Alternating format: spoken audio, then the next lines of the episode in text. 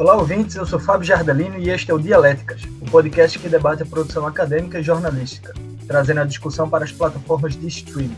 Esse podcast está sendo gravado no dia 15 de abril de 2020 e é realizado por jornalistas brasileiros, doutorandos em comunicação pela Universidade da Beira Interior, em Portugal. No episódio de hoje, eu conto com a presença dos meus parceiros de discussões dialéticas. São eles, Isabela Gonçalves. Olá, ouvintes. Espero que estejam todos bem e animados para esse final de semana que se aproxima aí. E Giovanni Ramos.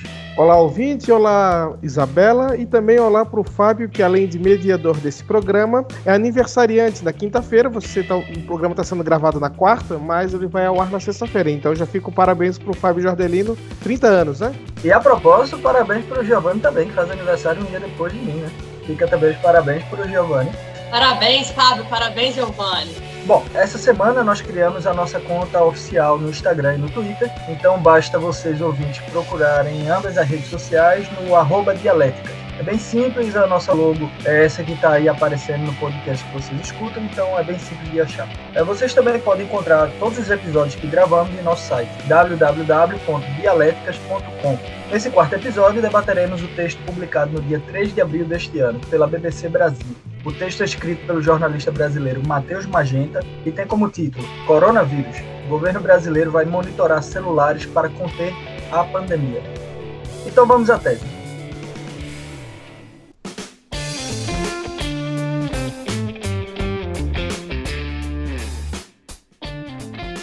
Tese. Bom, eu escolhi esse texto principalmente pelo debate que ele levanta. Nessa matéria jornalística, é abordado a coleta de celulares pelo governo brasileiro como forma de intensificar o isolamento social e assim conter o contágio do coronavírus no Brasil. Em outras palavras, o governo irá passar a ter acesso aos dados das operadoras de celulares para identificar aglomerações em todo o país. Eu falo iria porque nesta semana vários jornais do Brasil noticiaram que o presidente Jair Bolsonaro suspendeu a ordem de implementação do sistema, até que o governo federal realizasse mais estudos que garantisse a privacidade e individualidade dos cidadãos. Toda a história teve como palco principal o Instagram do ministro da Ciência e Tecnologia, uh, o astronauta Marcos Pontes, que comentou que operadoras ofertaram ao ministério uso de gráficos de mapa de calor coletados em dados de celulares anônimos para avaliação do isolamento e previsão de propagação da epidemia. Inclusive, no começo dessa matéria da BBC, o jornalista escreve, e aí eu vou cotá-lo agora, uh, especialistas alertam que esse tipo de vigilância não pode levar à violação do direito à privacidade assegurado na legislação. E aí ele também completa dizendo que nos modos atuais o sistema em desenvolvimento do Brasil não permite o governo federal ter acesso à identidade e ao número de telefone das pessoas que transitam pelas ruas com esses aparelhos, como tem ocorrido na China, na Coreia do Sul e em Israel, por exemplo. Bom, eu trouxe esse texto não exatamente pelo texto em si, mas principalmente pelo debate que o texto traz, certo? Hoje vivemos um tempo de crise e em tempos de crise, soluções que tenham essa, esse caráter totalitário acabam passando despercebidas, como se fossem medidas positivas ou necessárias. É, mas nós devemos lembrar que a história está aí para provar que medidas totalitárias não começam da noite para o dia. Primeiro, elas são normatizadas para só então serem impostas. Então, uh, o que, é que você achou, Bela, do texto e do tema? Bom, o texto é uma reportagem, né? Então ele é bem factual. Já teve até uma atualização que o Bolsonaro falou ontem que não está querendo implementar esse sistema e, e, tal. Então, de certa forma, é, nem mesmo o governo ele está concordando em relação à temática. Mas ele traz uma discussão importante, eu acho, porque a gente já tinha tido essa discussão, principalmente durante as eleições, pós-eleições é, do, do Trump e pós-Brexit também, quando ficou comprovado aquele escândalo da Cambridge Analytica em relação à privacidade de dados e etc. Só que essa discussão ela deu uma adormecida, né? Ela ficou ainda em voga na União Europeia, que eles aprovaram uma regulamentação em relação ao uso de dados, mas mundialmente, pós-escândalo, isso de novo foi adormecido. Então, eu acho que, assim, essa discussão ela é antiga, por conta dessa questão do Cambridge Analytica, como eu citei, mas ela volta de novo à tona com essa questão do coronavírus, principalmente por conta dos softwares de rastreio que foram utilizados na China, na Coreia do Sul, Índia, Taiwan, e agora parece que está querendo ser implementado também em Israel, né? E é aquilo que a gente sempre vai trazer. Eu, eu, eu vou falar de novo do Harari, que eu acho que a frase que ele cita, quando ele diz que é, processos como crises, enfim, como é o caso do da coronavírus, aceleram processos históricos, novamente a gente vê isso se efetivando, né? Essa discussão da privacidade, ela estava adormecida, mas ela volta de novo à tona e a gente vai ter que ter uma resposta em relação a isso, seja agora imediatamente, seja no futuro muito próximo. É, por quê? Porque esses dados eles estão sendo utilizados, seja para governo, seja por empresas privadas. Então, mais do que a gente discutir, eu acho, em relação a, ao uso ou não dos governos desses dados, é, é a gente discutir uma regulamentação para isso, seja para o setor público ou seja para o setor privado, porque isso tem que ficar muito claro para a população. Gil, tua vez de comentar. Então, acho que, como o Fábio já falou no começo, trata-se de uma reportagem bastante factual, como lembrou a Bela. E com certeza o mais interessante desse texto não é o que está escrito exatamente, mas o tema que é levantado. Primeira coisa, nós temos um levantamento, a questão do uso de, de algumas informações, conforme ditas anônimas, já ocorreu, já estava ocorrendo, inclusive foi utilizado como dados para a imprensa fazer reportagens sobre como estava o comportamento do, do brasileiro em relação à quarentena. Esse, esse, levantamento de se, se há um, uma participação alta, usa, utiliza vários dados, como, por exemplo, o uso do transporte coletivo de grandes cidades, mas também já utilizava alguns dados de operadoras. É aquela velha história, a gente não, não tem mais uma privacidade 100% total no mundo digital. Porém, existem regras. E acho que é uma coisa muito interessante que o texto traz que é em relação à legislação brasileira, a reportagem da BBC ela acaba mostrando uma, uma qualidade boa justamente por entrevistar um grande número de, de fontes, de, de especialistas, inclusive de gente da área do direito. O Brasil tem uma legislação a respeito de privacidade de dados, que a sua legislação base, ela não foi totalmente regulamentada, mas a base dela, o Marco Civil da Internet, ela é boa. E sim, nós não podemos, eu, o coronavírus não pode ser utilizado como como desculpa para uma vigilância em massa de governos. Ah, mas o Brasil está em risco? Até agora parece que não, isso não estava exatamente em risco. Porém, a gente sabe, vamos comentar mais sobre isso depois na antítese, que alguns países estão aproveitando esse momento de, de coronavírus para avançar suas medidas autoritárias. Então, é preciso tomar essas, essas atitudes, essa, fazer essa vigilância nos vigilantes desde o começo Pra que, porque senão a situação vai ficar bem pior depois. Seria isso e eu continuo depois da antítese. Bom, parabéns aos dois. Uh, vi que o debate promete ser bom hoje. E tendo a tese sido apresentada, vamos agora à antítese.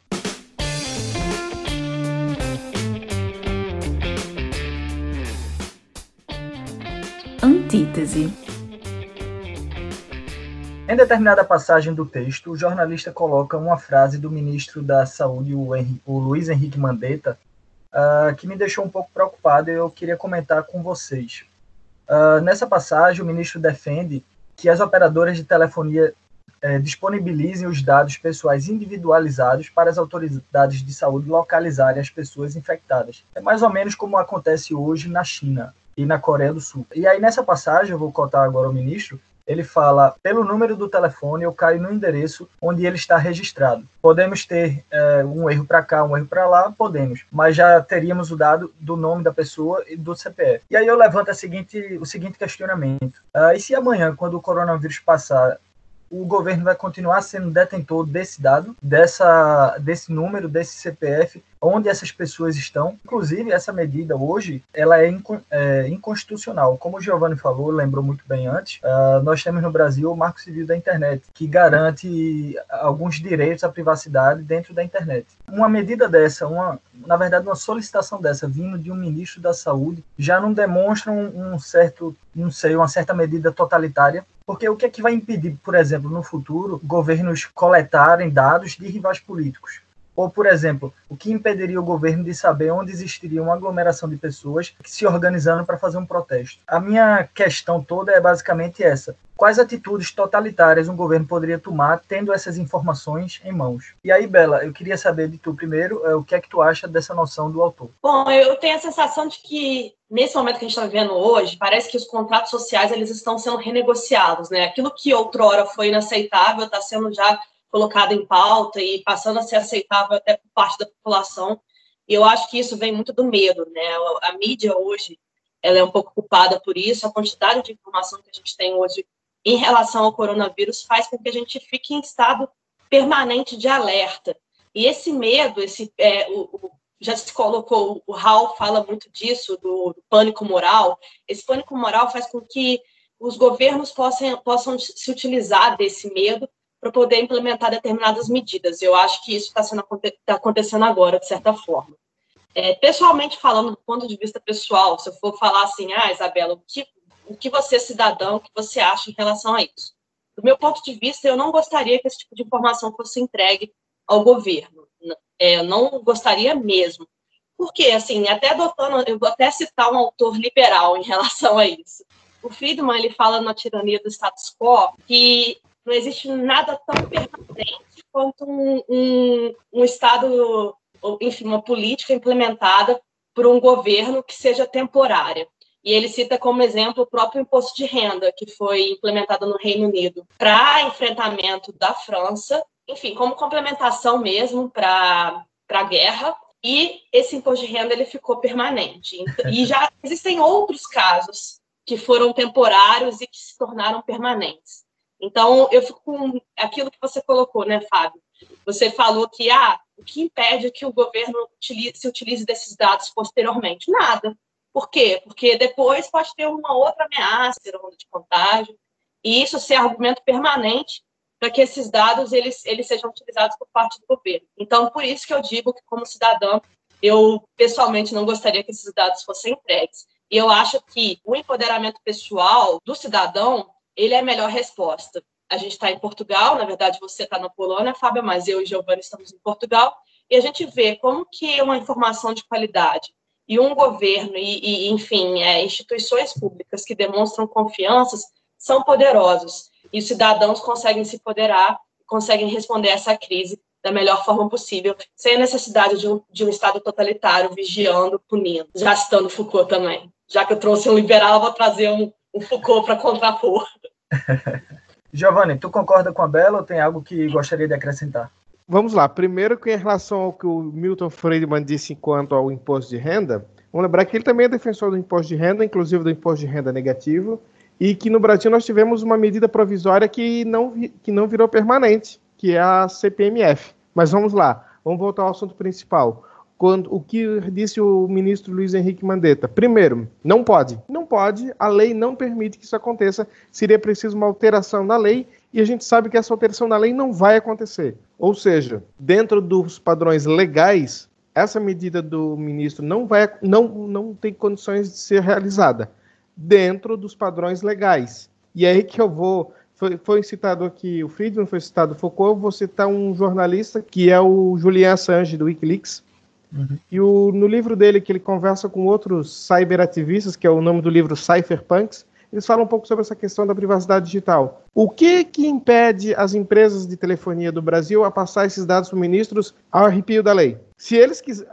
Eu vou dar uma visão muito pessimista da, da, da, situação. Mas se eles quiserem pegar esses dados, eles vão pegar. Porque a lei é muito clara, só poderia pegar com consentimento. O problema é que há muitos casos de uso de dados sem consentimento, inclusive por empresas privadas. Vamos citar o caso que este podcast está sendo gravado num software, não vou dizer qual é, mas a gente utilizava um outro software de uma empresa conhecida que está sendo muito popular agora nos tempos de coronavírus, mas a gente deixou de usar ele porque ele tem uma série de acusações de violação de dados. Então, assim, acho que o cenário é muito pior, porque não é só a questão do que pode e o que não pode. A questão é, será que eles já não usaram? Eu não tenho uma. E aí, quando eu cito o Julian Assange, também cito o Edward Snowden, que também está falando sobre esse assunto, sobre a questão de privacidade nesse período. Eu não acredito que, por exemplo, o governo americano não esteja utilizando os dados coletados por essas empresas para fazer o seu planejamento.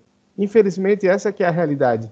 E acho que a Bela foi muito precisa quando falou sobre a questão do empoderamento e conhecimento das pessoas, de buscar suas informações. O português ele é desconfiado de tudo. A gente até conversava com um professor de sociologia aqui da Universidade da Beira Interior, e ele falava que é uma característica do português não confiar em ninguém. Isso é bom, um lado muito bom nesse momento de hoje.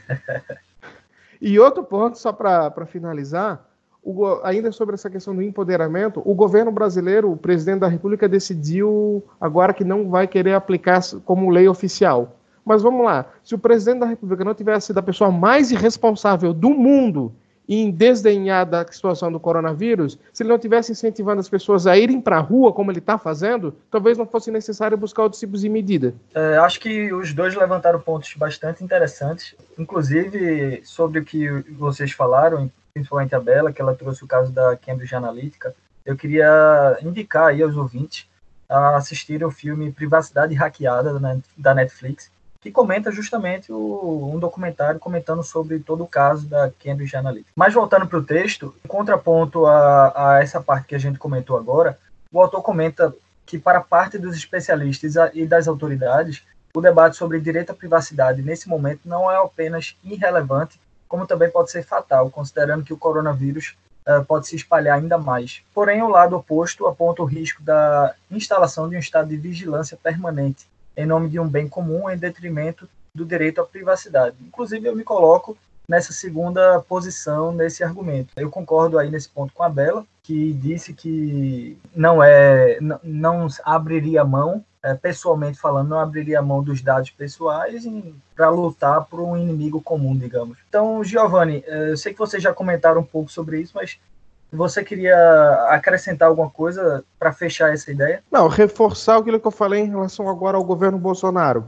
Se o Brasil tivesse tomado as medidas corretas desde o começo, de isolamento social, de fechamento das empresas, fechamento do comércio, uma vigilância, não, não seria necessário fazer essa vigilância. Se o comércio está fechado, se as empresas estão fechadas, se não é, se é proibido fazer aglomeramento de multidões nas ruas, você não precisa fazer um sistema de vigilância mais sofisticado, é desnecessário. O problema é que no Brasil há um incentivo por parte do presidente da República e de grandes empresários as pessoas irem para as ruas. Ou seja, é meio contra. É, o governo, até pela atitude que tomou, ele, ele meio que é obrigado a ficar contra essa vigilância maluca, porque ele está incentivando exatamente o contrário. Ou seja, o Bolsonaro tomou a atitude certa, mas pelas razões erradas. E eu volto a repetir: eu sei que eu particularmente, sou totalmente contra esse controle de dados. Eu tenho uma preocupação muito grande com essa questão da, da privacidade. Inclusive, eu vou deixar uma dica no final do programa depois sobre essa questão de, de privacidade, mas vamos deixar para síntese. Mas eu volto a repetir: eu não confio nas autoridades, e eu não estou falando apenas do governo brasileiro, mas eu não confio nas autoridades que eles não estejam já conseguindo esses dados das empresas privadas de telefonia. Eu acho que o problema é um problema que já aconteceu. A gente está aqui tentando apenas enxugar gelo, tentando apenas minimizar os estragos. Essa, esse roubo de privacidade de dados para com a desculpa da, do coronavírus já está acontecendo.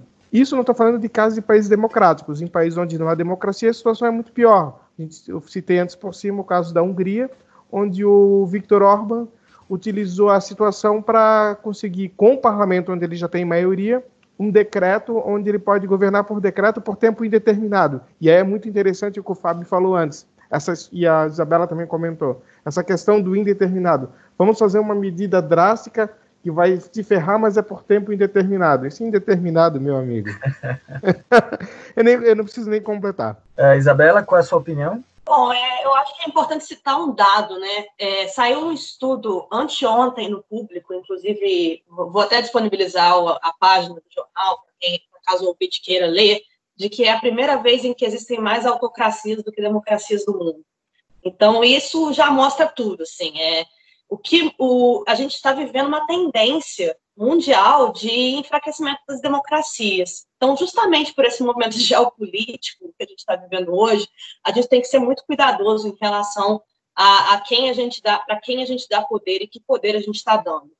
E como o Giovanni falou, é, essa questão do uso de dados, seja ela para o setor público ou seja para o setor privado, ela é perigosíssima. E às vezes a gente não tem dimensão do poder que a gente está dando, seja para o setor público ou privado. Por exemplo, se você libera o, os seus batimentos cardíacos para por meio do aplicativo para o governo, digamos assim, para aferir como é que está a sua saúde, etc., em nome da saúde pública. Se você assiste um vídeo, é, a forma como você reage àquilo fica clara. Então, se você vive, por exemplo, em um estado permanente de vigilância e totalitário, vai dar para saber se você é contra aquele, aquele pronunciamento ou a favor daquele pronunciamento. Isso é absurdo do ponto de vista da, da, liberdade individual mesmo. Não é só a questão da liberdade em relação aos governos. Tu citou agora, por exemplo, a questão de saúde. Você faz um teste de saúde, você faz um teste de saúde, quer fazer um plano de saúde. Aí o que, que acontece? A empresa de plano de saúde confere se você faz atividades físicas regulares e outras situações pelo usando rastreando os dados do teu aplicativo, percebe que você não tem uma vida muito você tem uma vida sedentária, então decide aumentar o preço do, do, do, seu plano de saúde. Ou seja, essa vigilância não é apenas por parte de governos, é por parte de empresas também e pode prejudicar muito o cidadão, inclusive financeiramente. Desculpa, mas seria só esse adendo. Não, eu ia falar exatamente disso, Giovanni, perfeito. É, eu, eu citei esse, esse, exemplo público, mas depois eu ia para o privado, porque de fato hoje a gente tem uma diferença de plano de saúde. Por exemplo, uma pessoa de 20 anos ela paga muito menos do que uma pessoa de 60 anos. Por que isso? Porque existe uma análise preditiva, assim, de a ah, quantidade de, de, a chance de uma pessoa de 20 anos ficar doente é muito menor do que a, a chance de uma pessoa de 60 anos ficar doente. Mas se isso começar a ficar no nível individual, por exemplo, é, é, as empresas privadas terem acesso ao seu histórico mesmo, médico, isso pode fazer com que aumente, aumente o valor que você tem que pagar do plano de saúde. Isso é é horrível, mas é uma coisa que é muito factível, parece de um universo distópico, mas é muito tá aí essa realidade. Então, se esse tipo de dado ele é entregue até para a indústria farmacêutica mesmo, isso pode ser fatal mesmo. É, só complementar o que vocês falaram, é, isso já é uma realidade. A gente, eu, bom, eu tenho um iPhone e tem um aplicativo da Apple, da própria Apple no meu iPhone, que diz quantos passos eu caminhei, quantas calorias eu perdi e quantas degraus eu subi num dia. Então, no final do dia, isso sem eu autorizar, ele está lá fazendo. Todo celular da Apple tem esse aplicativo, é o Apple Saúde, é um coraçãozinho, um ícone. Então, você entra lá, você clica e já está tudo dizendo o que, que você fez, sem você ter dado inicial, nada. Ele já sabe o que você fez, ou seja, ele já sabe o meu hábito, aonde eu fui é só um detalhe, mas ele sabe quantos passos sequer eu dei. Então, isso já é uma realidade hoje, né? Sem a gente saber, a gente já está sendo monitorado nesse ponto. E agora vamos é, finalizar esse debate.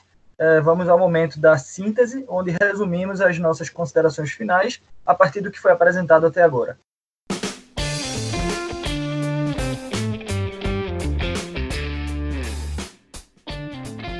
Síntese. Bom, a minha síntese uh, sobre esse tema é que ele precisa ser ainda muito debatido. Eu sei que a gente está num, num debate acalorado hoje por conta do, do coronavírus e esse estado totalitário que vários países, várias democracias estão passando. Uh, mas eu creio que, além de ideologias políticas, nós devemos tratar esse assunto como algo que queremos para o nosso futuro. No texto que a gente comentou no primeiro episódio, o texto do Harari, que é o, o Mundo Após o Coronavírus, ele tem uma frase muito interessante, que é a seguinte: As decisões tomadas nos próximos dias e semanas provavelmente moldarão os próximos anos. E eu acho que é isso é, o que a gente está comentando agora. As decisões que estão sendo tomadas hoje por conta do coronavírus, elas vão ficar, elas não vão acabar, o coronavírus acabou, acabou então. Não, é, essas decisões vão continuar. Hoje a gente já é monitorado e vigiado 24 horas por dia por, pelas redes sociais, pelo Google, por outras empresas. E eles, inclusive, usam esses dados para direcionar a nós mesmos publicidade. Mas e, e quem garante que no futuro eles não vão com, começar a direcionar ideias? Isso, na verdade, já acontece hoje. Nós já temos hoje as bolhas ideológicas dentro das redes sociais. Hoje, você que está escutando agora esse podcast, pode perceber no seu Facebook que a maioria da, dos feeds de notícia que você recebe são de notícias que você se identifica. Isso cria o quê? Isso cria uma bolha de ideias e não permite você escutar o outro lado. Isso ainda está no, no, processo inicial, mas isso vai se intensificar muito, muito mais se a, a, partir do momento que os governos começam a permitir e a fazer isso eles próprios. Imagine todo o poder que hoje o Facebook tem sendo dado na mão de um governo totalitário. Veja o poder que esse governo não teria contra o povo. Então, isso particularmente, é, a propósito, isso é o que acontece hoje na China. Na China foi desenvolvido um aplicativo pela, pela empresa chinesa de comércio eletrônico a Alibaba, junto com a Tencent, é, desenvolvedora do WebChat, do, do WeChat, que é o Facebook da China, que é a maior rede social da China, é, no qual os cidadãos se cadastram informando nome, é, número de identificação pessoal, número de celular, e em seguida, é, com esse, dentro desse aplicativo, os cidadãos chineses, eles passam a ser monitorados 24 horas por dia. Inclusive, as autoridades sabendo para onde eles vão, quais são os padrões de movimentação que eles, é, que eles circulam, então, imagine que a partir do momento que é, cada um desses é, chineses, por exemplo, cidadãos do mundo, eles passam a usar, por exemplo, um Apple Watch, que mede, além de tudo, mede a sua, o seu batimento cardíaco. É basicamente o que a Bela falou antes. O governo po poderia até a saber o que você está pensando, saber o que você está sentindo ao ver e ao se deparar com alguma informação. Imagina a partir do momento que é, um governo totalitário tem essa, esses dados, é como se ele tivesse uma máquina de. Aquelas máquinas que a gente vê em filme de, de verdade, de dizer se você está dizendo a verdade. É como se o governo tivesse um, cada, em cada cidadão uma dessas máquinas. Então, é uma vigilância extremamente invasiva, extremamente perigosa para a democracia. E agora, com o coronavírus, se a gente não abrir os olhos e não tiver cuidado, que essa vigilância pode ser é, o fim da nossa individualidade, a gente está fadado a, a cair nesses, nessas artimanhas totalitárias. Bom, é, eu acho que a gente adotou aqui um, um exemplo micro, né, para discutir uma realidade macro. No caso, o exemplo micro aqui seria o Brasil e a ideia do Ministério de Saúde de, de usar esses dados. É, felizmente, de certa forma, essa medida não passou facilmente, então está sendo ainda debatida, isso é um ponto positivo, mas essa discussão ela ainda merece ser pauta, por conta da realidade a nível geopolítico que a gente está vivendo hoje. É, a questão, eu acho que principal que a gente pode tirar desse podcast, dessa discussão, é que seja o uso de dados por parte do governo ou por empresas privadas tem que ser discutido e tem que ser regulamentado de uma forma rápido, rápida de certa forma, porque, enfim, a tecnologia vai evoluindo e o que pode ser feito com essa tecnologia vai se tornando cada vez mais, cada vez mais, enfim, poderoso de certa forma. Então, se a gente não tem uma regulamentação que responda a essas transformações, isso vai se tornando cada vez mais complicado, né? Cada vez mais o que uma empresa pode fazer, o que o governo pode fazer com o uso desses dados, fica cada vez menos regulamentado e, e enfim, a gente vai vendo que, o que as consequências disso, como o caso da Cambridge Analytica.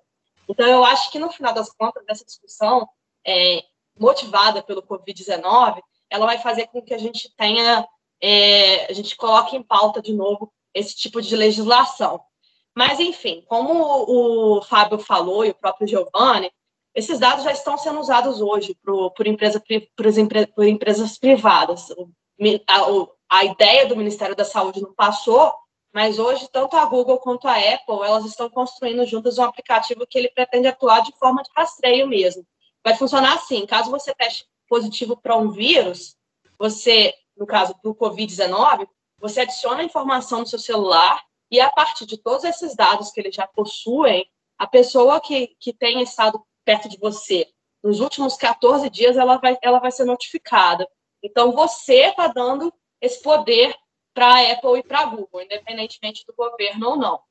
Uhum. Então, mesmo que o, no caso dos governos que optem por não aumentar o controle e a vigilância, como é o exemplo do, de Portugal, por exemplo, a iniciativa ela já está sendo adotada por empresas privadas e por isso que no final das contas o que a gente pode tirar dessa discussão e desse podcast é a necessidade de uma regulamentação eficaz relacionada ao uso dos dados que a gente fornece. Eu acho que essa que é a síntese que eu posso trazer para hoje? Ah, primeiramente, eu acho que a, gente, a Bela já comentou sobre esse assunto, mas o problema da vigilância de, de dados, né, o a, a roubo da privacidade de dados não é apenas um problema em relação a governos.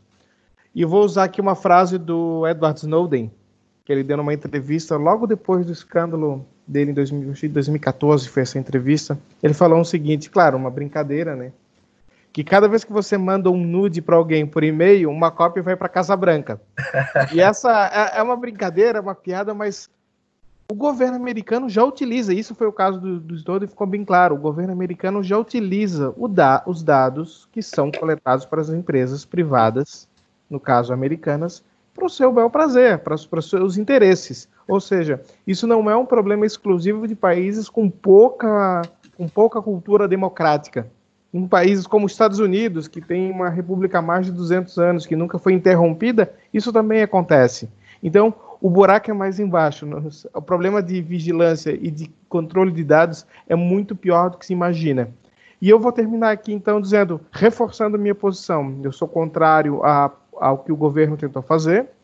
E vou terminar aqui dando algumas dicas. Na verdade, elas vão estar no nosso site, na postagem desse podcast, desse episódio, que são dicas básicas que alguns jornais de Portugal e também do Brasil trouxeram, para você, vamos dizer assim, passar menos dados para essas empresas. Não vou dizer que você está livre e seguro e isolado do mundo, que isso é impossível, mas você pode, pelo menos, fechar um pouco a porta e não passar tantos dados para essas empresas, por exemplo, Facebook e algumas outras redes sociais.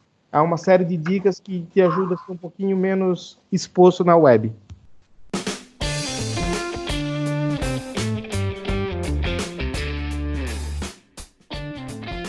Autor da semana. Uh, e nesse programa, uh, a ouvinte Carla Balducci selecionou o pensador que ela acredita merecer destaque. Oi, pessoal do Dialéticas Podcast. Eu vim dar os parabéns para vocês. Eu estou adorando as discussões. Fiquei feliz que vocês vão continuar. Eu não perco nenhum episódio. Eu vim deixar como indicação o livro 1984 de George Orwell. É, acredito que você já tenha falado sobre ele, mas principalmente pela influência que ele teve em outras obras, pela importância que ele tem. Né? Então, ele influenciou cineastas e músicos, e como eu sou jornalista musical, eu venho indicar, na verdade, as músicas, que seria bacana vocês tocarem um trechinho para o pessoal poder conhecer. 1984, de David Bowie, e Resistance, da banda Muse. Acho que é fundamental o pessoal ouvir um pouquinho dessas músicas e também para saber que elas foram baseadas nesse livro super importante que fala justamente sobre totalitarismo. E o livro deu origem né, ao programa Big Brother, que a gente acompanha a versão brasileira, Big Brother Brasil, que está fazendo um grande sucesso nesse momento. Não é à toa que estamos todos confinados. Eles por causa do entretenimento e nós por causa da, da doença Covid-19. E é nesse momento tão importante né, que a gente está falando justamente sobre essa questão da privacidade dos nossos dados, que eu acho que esse livro é muito importante e também para acompanhar o que, que ele influenciou na música e no cinema, enfim. Eu deixo para vocês essa indicação nessa semana. Muito boa participação da ouvinte Carla Balducci, eh, que enviou sua participação pelo Twitter, Dialéticas. Lembrando que você também pode participar enviando sua sugestão de autor da semana. É, basta entrar em uma de nossas redes sociais ou enviar através do nosso e-mail uh, podcast@dialeticas.com ou nosso website www.dialeticas.com. Uh, e antes da despedida, eu queria chamar o Giovanni Ramos, que será o mediador do programa da semana que vem e terá o privilégio de sugerir o próximo texto que iremos debater. Fala, Giovanni. Então, pessoal, nosso, o texto da próxima semana é do ministro das Universidades da Espanha. Na verdade, não é por aí que ele é conhecido, não é por esse cargo, mas por ser um dos grandes pesquisadores da área da, da globalização, de sociedades em rede, que é o pesquisador espanhol Manuel Castells. O nome do texto chama-se Globalização, Tecnologia, Trabalho, Emprego e Empresa fala sobre as transformações da, do mundo por causa da globalização e da, da tecnologia. Esse texto já está disponível no nosso site dialéticas.com. Obrigado, Gil. Já estou ansioso para ler. Uh, e agora eu queria me despedir dos meus amigos e parceiros dialéticos. Uh, obrigado, Isabela e Giovanni, pela participação. Uh, desejo a vocês um ótimo final de semana. obrigada, Giovanni, obrigada, Fábio. Foi ótima discussão, como sempre, alegrando aí meus dias de quarentena. E obrigada, ouvinte, por toda a atenção e participação. Conto sempre com a participação de vocês, com comentários, com indicações de autores de semana, da semana, enfim, a troca é sempre muito importante. E lembrando sempre, nos sigam nas redes sociais, twitter.com.br dialéticas, instagram.com.br dialéticas. Valeu, pessoal! Espero que tenham gostado do podcast dessa semana. Uh, novamente, pedimos que sigam o nosso programa e compartilhem com seus amigos. Uh, e também contamos sempre com a participação, seja por, uh, por e-mail, por redes sociais, ou para discutir ou até para enviar o autor da semana. Então, até a próxima.